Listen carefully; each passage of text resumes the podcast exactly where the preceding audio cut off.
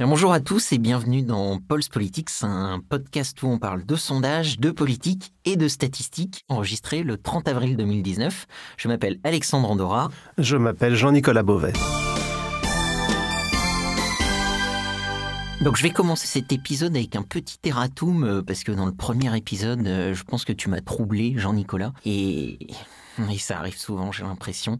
Et euh, j'ai oublié de préciser que le Pulse Position, euh, je l'ai pas fait tout seul, je l'ai cofondé avec deux autres euh, personnes. la première qui s'appelle Alexis Bergès, donc qui est un docteur en économie et data scientist, et la deuxième personne s'appelle Bérangère Pateau. Elle est doctorante en économie. Ce sont les deux personnes avec qui j'ai cofondé Pulse Position, deux personnes éminemment brillantes avec qui je suis très heureux de partager cette aventure et Maintenant, l'erreur est rectifiée. Et ça, explique mon passage du tu au vous quelquefois pendant cette séquence. Oui, exactement, c'est ça. Parfois je dis je, parfois je dis on, euh, mais euh, au moins le euh, the record is straight. Alors aujourd'hui, on va se pencher principalement sur la formule de Bayes parce que euh, on a eu pas mal de questions. Je sais que toi, Jean-Nicolas, aussi, t'étais resté un peu sur ta faim. Tu m'as dit que t'as pas très bien dormi ces derniers temps, que Bayes revenait dans tes rêves. Oui, oui, ça revenait dans mes cauchemars plutôt. Oui, oui, c'est ça. Donc on va essayer de transformer ça en rêve. Donc comme je disais, on, en a parlé dans le premier épisode.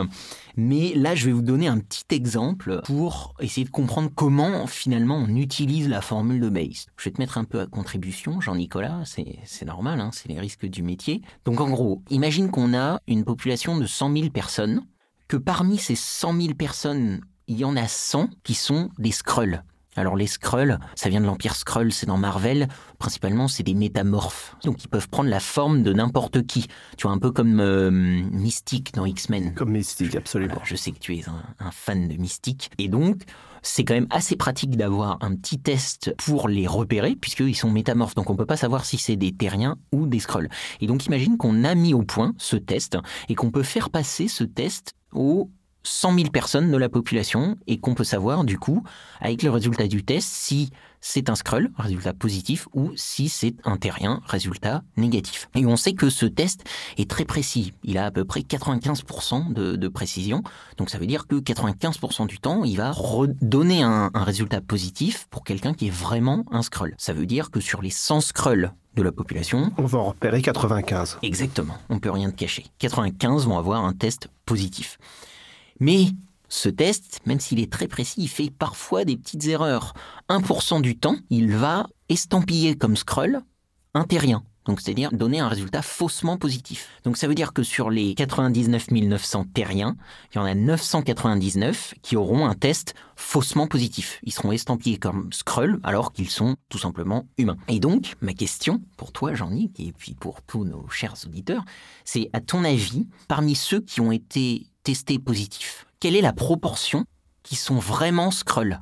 Là, tu parles de ceux qui ont été testés comme... Euh, tout le monde a passé le, test. Parmi ceux-là, à ton avis, quelle est la proportion qui sont vraiment des Skrulls? Bah, je dirais 99 sur 90 909 000 pour 1000 à peu près, euh, si, si ma mémoire, si mes calculs mentaux sont mmh. bons, ça va être de cet ordre-là. Alors tu t'es un peu emmêlé euh, avec les, chiffres, mais bon c'est normal, euh, à l'oral comme ça c'est un peu compliqué. Et en plus en fait justement c'est pour ça que je trouve cet exemple intéressant, c'est parce que quand tu fais cet exemple comme ça en intuitif, les gens vont en général pas bien répondre à la question. La réponse elle est assez simple finalement quand on te la donne, mais c'est pas quelque chose qui nous vient intuitivement. Et donc là en fait, ce qu'on cherche, c'est la probabilité finalement que quelqu'un soit un scroll, sachant qu'il a un résultat positif. Et donc là, donc ton numérateur, ça va être 95, effectivement, c'est ce que mhm. tu avais dit, c'est-à-dire 95 vrais scrolls qui ont été identifiés comme positifs, sur ton dénominateur qui est les 95 scrolls plus les humains qui ont été faussement identifiés comme scroll, donc 999. Donc ça te fait 95 sur 95 plus 999 ce qui donne environ 8,7% de personnes qui sont vraiment Skrull. Donc tu vois qu'en fait c'est assez faible, mais grâce à ce petit calcul, en fait on a répondu à la question, suppose que toi t'es passé le test et que ce test revient positif, et eh ben quelle est la probabilité que tu sois vraiment un Skrull Et eh ben en fait tu aurais 8,7% de chance d'être vraiment un scroll. Même si le test est à 95% vrai. Exactement, et c'est ça qui est intéressant en fait. Et là, sans le savoir finalement, on a appliqué la formule de Bayes sans s'en rendre compte, parce que avant d'observer les données, on avait 0,1% de chance d'être un scroll. puisqu'il y a 0,1% de scroll dans la population. Si tu devais parier, tu dirais 0,1% avant de voir quoi que ce soit comme données. Après le test, après avoir observé les données, on a 8,7% de chance d'être un scroll. Tu vois, donc on a updaté, on a mis à jour notre pari, en fait, après avoir observé ces données, les données étant le test revient positif. Tu. Et tu l'as dit, tu l'as dit toi-même, effectivement, ça peut paraître faible, finalement 8,7% de chance, même s'il a fortement augmenté depuis le 0,1% de chance du début, bah, ça peut paraître vraiment faible, euh, alors que tu as un test qui est fiable à 95%. C'est simplement dû au fait que la prévalence du caractère scroll de la population est très faible. Tout simplement, il y a très peu de scroll dans la population. Il y aurait la moitié de scroll et la moitié, ça, ça changerait tout. Voilà, exactement. Là, ça changerait tout. Mais en fait, comme tu as très peu de scroll dans l'ensemble de la population, tu vas pas avoir un chiffre énorme derrière, même si ton test est positif et que ton test est très précis.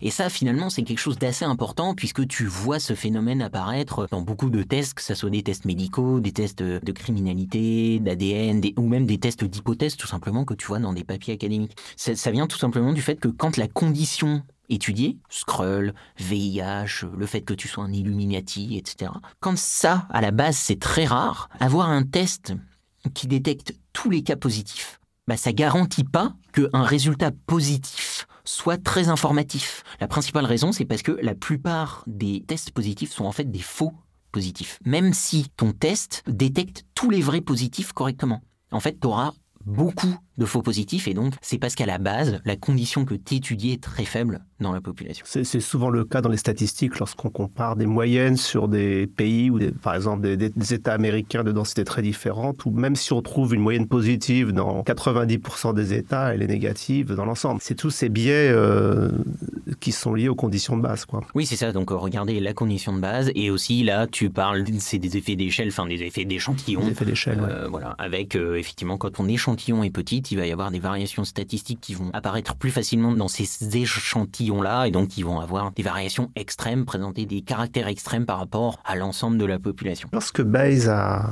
inventé ou produit cette formule, est-ce qu'il y a des domaines des statistiques qui ont été complètement bouleversés? On va sûrement y revenir un peu tout à l'heure parce que, euh, en fait, tu vois que cette formule est très intéressante là dans ce genre de cas, mais en fait là, que tu sois bayésien ou non, tu vas finir par utiliser la formule de Bayes dans ce genre d'exemple en fait. C'est parce que pour calculer euh, et résoudre ce genre de problème, tu vas utiliser la formule de Bayes, que tu sois bayésien ou non. Donc là, en l'occurrence, c'est juste un exemple pour euh, vous faire comprendre comment on utilise la formule de Bayes. Ce qui distingue l'inférence bayésienne, c'est euh, l'utilisation plus large de cette formule. Tu vois, c'est-à-dire que tu pousses ce genre de raisonnement sur les paramètres d'un modèle. Par exemple, si on revient à ce qu'on disait tout à l'heure, si on ne connaissait pas la proportion P de scroll dans la population. Et c'est ce qu'on cherche à estimer. Tout à l'heure, mhm. on savait que c'était 0,1% de la population, mais là, imagine qu'on ne le sache pas. Souvent, d'ailleurs, on ne le sait pas, tu vois. C'est précisément pour ça qu'on fait un modèle et qu'on fait une étude, parce que sinon, il bah, n'y a pas besoin. Et donc, là, ce qui t'intéresse, tu vois, c'est le P, c'est la, proportion P de scroll. Et imagine qu'on a réussi à, à faire 1000 tests sur l'ensemble de la population, c'est nos données, on a 1000 expériences, on va appeler ça et qu'on a 5 succès, 5 tests qui sont revenus positifs. Donc ça veut dire, a priori, 5 scrolls parmi les 1000 personnes qu'on a testées. Donc ça, c'est ce que tu vas donner à ton modèle sous le terme de likelihood en anglais, de vraisemblance en français. Donc ça, c'est un des termes de la formule de Bayes, la vraisemblance. Et donc ça, c'est les données que tu observes. Ensuite, ce que tu vas estimer, c'est toujours ton P. Mais là, c'est les données que tu as. Et donc à partir de ces données-là, tu vas essayer de voir l'inférence que tu peux faire pour obtenir le, le P qui t'intéresse.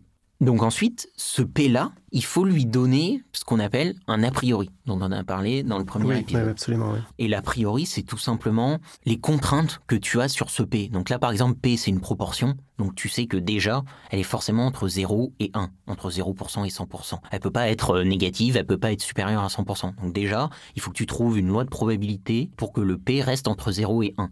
Et si tu penses qu'il y a autant de chances, enfin que chaque chiffre de l'intervalle 0,1 a autant de chances que tous les autres, bah, tu vas prendre une loi uniforme, tu vois, entre 0 et 1.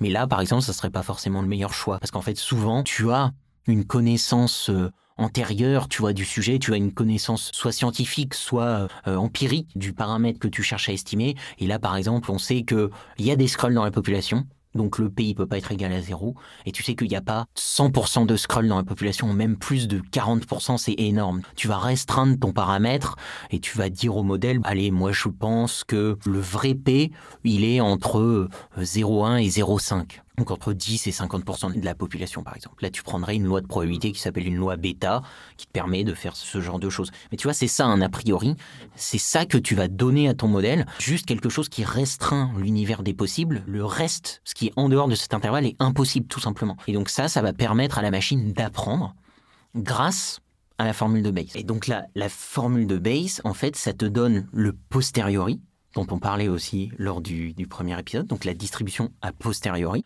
Donc ça, c'est simplement, tu vois, le mécanisme de mise à jour de nos croyances qu'on a fait tout à l'heure avec l'exemple du test sur les scrolls, tu vois, où il y avait 0,1% de chance au départ d'être un scroll, et après avoir observé un test positif, bah, il y a 8,7% de chance. Ta distribution a posteriori te permet d'obtenir cet updating des croyances après avoir observé les données avec l'hypothèse que tu as faite avec ton prior. J'aime bien dire prior, c'est le terme anglais, mais en français, euh, a priori, ça a toujours une petite connotation négative. Oui, c'est une connotation a priori euh, intuitive, quoi. Oui, exactement. Mais en fait, euh, il y a de l'intuition là-dedans, hein, ce on a vu tout à l'heure. Mais prior, du coup, en anglais, le terme est plus neutre en français. Oui, il est plus négatif en français. Oui, voilà, a priori n'est jamais quelque chose de considéré comme positif. Exactement. Donc, avec la formule de Bayes, on obtient le posteriori qui est tout simplement une conséquence logique des hypothèses qu'on a faites avec le prior et des données qu'on a observées. Et donc en fait, ce qui va nous intéresser après, quand on obtient notre distribution a posteriori, c'est est-ce qu'il y a un shift? Est-ce qu'il y a une translation de cette euh, distribution? Est-ce qu'elle est allée vers la droite ou est-ce qu'elle est allée vers la gauche? Ça signifierait que on doit être surpris que notre a priori n'était pas forcément aligné avec les données qu'on a observées Ou alors, est-ce que la distribution a posteriori ressemble à notre prior? Tu vois, auquel cas, ça veut dire que là, les données qu'on a observées n'ont pas fait changer grand-chose. C'est beaucoup plus clair. Enfin, ça éclaircit en tout cas la discussion de la semaine dernière. En gros, tout simplement, si tu veux donner un peu une phrase euh, pour résumer, ta distribution a posteriori, c'est la plausibilité relative de chaque valeur de P la proportion des Skrulls dans la population après avoir observé les données. C'est-à-dire qu'on regarde n'importe quelle valeur de P dans l'intervalle qu'on a donné au début et on regarde la plausibilité relative de chacune de ces valeurs de P. C'est assez euh, pénible à faire à la main, donc c'est l'ordinateur qui le fait. Et donc ça me permet aussi de répondre à la question que tu posais tout à l'heure, aussi. Quel a été l'impact du bayésianisme dès le début, c'est-à-dire euh, à partir du moment où Francis Bayes a, mis au point cette formule. Le bayésianisme a été pas mal euh, repoussé jusqu'aux euh, années 90 en fait, la fin du XXe siècle, principalement parce que c'était très compliqué de calculer cette distribution a posteriori, tu vois, dont je parlais tout à l'heure, faire cet updating, cette mise à jour des croyances, en fait sur des exemples simples comme j'ai pris tout à l'heure avec l'exemple des scrolls ou des métamorphes ou de mystiques, ce que tu veux.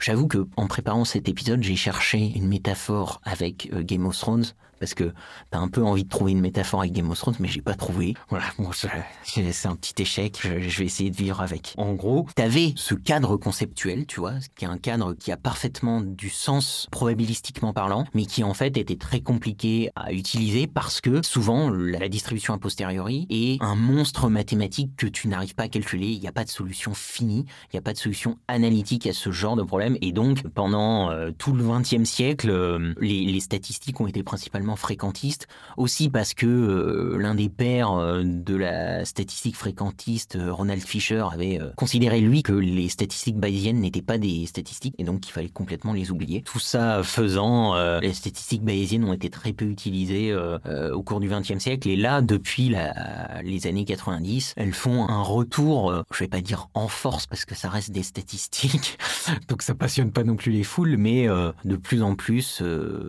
tu vois des des, solutions bayésiennes qui émergent dans des papiers de recherche et puis euh, euh, même dans des communautés open source avec des packages, des choses comme ça. Quoi. Nous, par exemple, le package qu'on utilise, euh, PyMC, c'est un, un, package qui permet vraiment de faire de la, la programmation bayésienne comme ça, qui est finalement assez récent. Quoi. Ça a aussi pas mal utilisé euh, la, qualité industrielle aussi. Il y a des pros bayésiens qui l'utilisent beaucoup et qui permettent de, préciser les problèmes de non-qualité. Et, aussi, euh, effectivement, en biologie, euh, médecine, etc., où ce genre d'estimation probabiliste est très adapté en général à, leur genre de, de problème. Donc voilà, mais en gros, ce qu'il faut avoir aussi en tête, c'est le fait que c'est pas utiliser la formule de Bayes qui fait que tu es bayésien, tu vois, parce que comme je l'ai dit tout à l'heure, dans le problème euh, qu'on avait avec euh, la proportion de Skrull euh, et le test, finalement, tu es obligé au bout d'un moment d'utiliser la formule bayésienne, la formule de Bayes, que tu sois bayésien ou pas. Ce qui va caractériser une méthode bayésienne, c'est le fait que tu utilises la formule de Bayes, mais pour quantifier l'incertitude qui entoure les paramètres d'intérêt. Tu vois, que tu vas intégrer ça dans ton modèle. Et c'est ça qui va faire principalement la différence et euh, qui va nous permettre de faire le modèle qu'on a par exemple euh, sur le site. Mais ça, on y reviendra euh, si ça te va à l'épisode suivant parce que là, je pense qu'on en a fait le tour du sujet pour l'instant. On y reviendra très probablement. Merci à tous de nous avoir suivis. N'oubliez pas de vous abonner, de nous mettre 5 étoiles évidemment sur votre plateforme de podcast préférée ou encore mieux d'en parler à vos amis. Il paraît que tu en as parlé à tous tes amis, euh, jean Oui, oui, absolument. J'avais un mariage la semaine dernière ah et j'en ai distribué à tout le monde. Ça m'étonne pas de toi, tu étais très très... En échange d'une dragée. en tout cas, on vous retrouve très bientôt pour un nouvel épisode de Pulse Politics. Et en attendant, restez sceptiques et n'hésitez pas à visiter pulseposition.com.